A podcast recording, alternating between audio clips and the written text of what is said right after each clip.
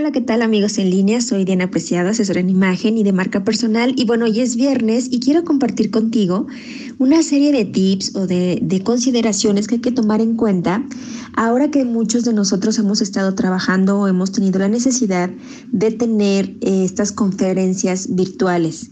Ahora más que nunca hay que tomar en cuenta muchas de las cosas que a lo mejor antes no, no sopesábamos en el mismo porcentaje de importancia porque tenemos, tenemos otros recursos. Me estoy refiriendo a nuestra voz y a nuestros gestos incluso cuando hacemos una presentación. Voy a hablar específicamente de, lo que a mí me gustaría compartirte, eh, digamos, como hablar en público, pero a través de las conferencias virtuales.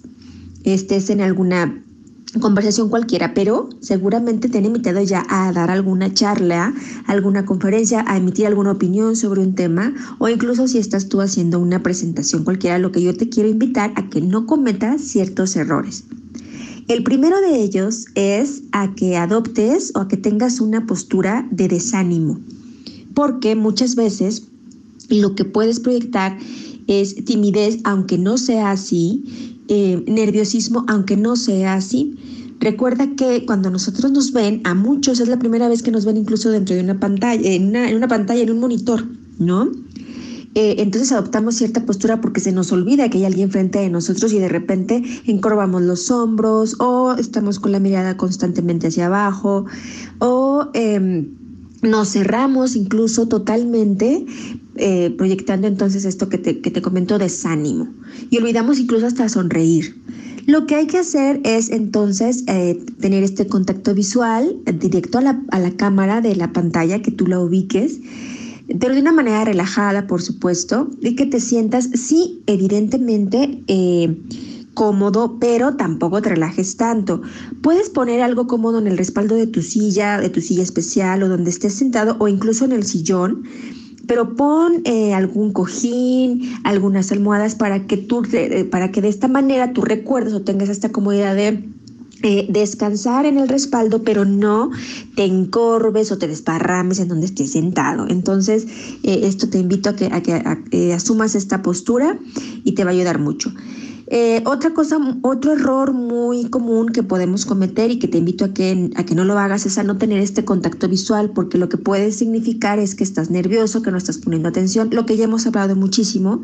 Lo que sí puedes hacer es fortalecer esto con, con, tu audiencia, con quien esté escuchando, sea una o 150 personas a través de una pantalla, eh, pero ofrece ese contacto visual y ahora te doy un tip si tú tienes la oportunidad de ver quién está en la pantalla y estás hablando de un tema, cualquiera, una conferencia, una charla, y ves que hay una Lupita conectada o ves que hay un José que está conectado, una manera de sustituir este contacto visual con cada uno de los integrantes podría ser que lanzaras una pregunta directa a, ¿tú qué opinas de lo que estamos hablando, José? O me gustaría, Lupita, que tú me contaras alguna experiencia, ¿sí? Aunque no veas, aunque solamente se ve el nombre, pero esto puede sustituir un poco el contacto visual. Es bien importante que tengas una estructura de lo que vas a hacer. Todo mensaje sin estructura se va a derrumbar sin duda alguna. Todo mensaje.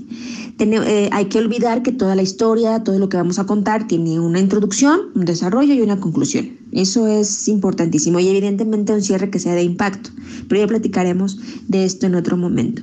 Entonces, lo que debes hacer es tratar de no improvisar o que si estás improvisando no se note que estás improvisando, pero que em, eh, tú trates de llevar a las personas que te están escuchando realmente con tu tema, ¿sí? Eh, habla siempre eh, de una manera positiva, que sepan ellos que estás que tienes bien estructurado tu mensaje. No abuses, te dije al principio que no, no te mostrarás tímido y tal, pero otro tipo es que no abuses de los ademanes, manotear mucho o incluso mucha gesticulación. A veces, este, muchas veces abusamos de nuestra expresión en los gestos porque nos cuesta trabajo expresarnos al caminar, por ejemplo, porque no lo estamos haciendo. Entonces, nos cuesta mucho trabajo. Lo que sí te invito entonces es que... Eh, hagas eh, ejercicios, incluso te, grabes tú antes para ver esta parte de, cómo eh, puedes mm, gesticular de una manera más asertiva, que la gente no piense que estás exagerando en los movimientos, incluso ve cuál te queda mejor para que tú también te sientas mucho más cómodo, ¿sí? Ensaya, eso es bien importante. Tu voz, cuida mucho tu voz. Ya hemos hablado del volumen, del ritmo, eh, del tono en la, en, las en la voz. Entonces, fíjate que es bien interesante comentarte que eh, acabo de leer un artículo que tres de cada cuatro personas que hablan ante un público hablan con un volumen bajo. De por sí empezamos nosotros nuestras charlas y estamos allá avanzando y de repente no escucho, no estoy escuchando, no se oye, entonces ya nos cortaron ahí la inspiración. Total, tienes el micrófono abierto y de repente entonces empiezas a hablar muy bajo. Esto puede ser por esta timidez o porque no estamos acostumbrados a hacerlo en una pantalla. Lo que puede proyectar entonces es inseguridad y un impacto pues demasiado pobre. Lo que yo te invito a hacer es que eh, imagines realmente que estás ante una audiencia en un lugar grande y que tu voz sea realmente fuerte, no hables demasiado rápido ni demasiado lento, evidentemente. Cuida mucho tu entonación, di mm, frases pero con emociones distintas. Ponle emoción a tu voz, porque es ahorita el único recurso que estás utilizando para comunicarte con los demás. Eh, obviamente con este ritmo y con la dicción adecuada, porque de repente también, ¿qué dijo? No te entendí, no escuché y tal. ¿ok? Proyecta entonces eh, lo mejor que puedes hacer en esta pantalla con tu voz, con los gestos.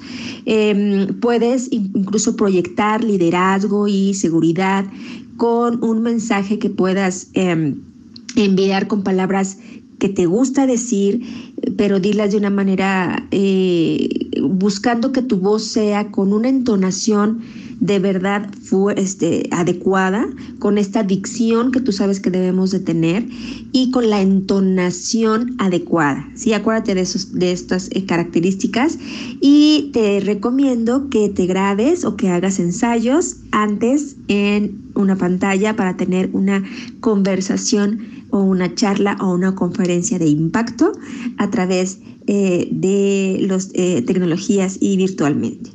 ¿Por qué no? Nos escuchamos en redes sociales, platica conmigo, arroba Dianpre, en Twitter, en Facebook Diana Apreciado y en Instagram Diana Imagen y Branding. Nos escuchamos la próxima semana.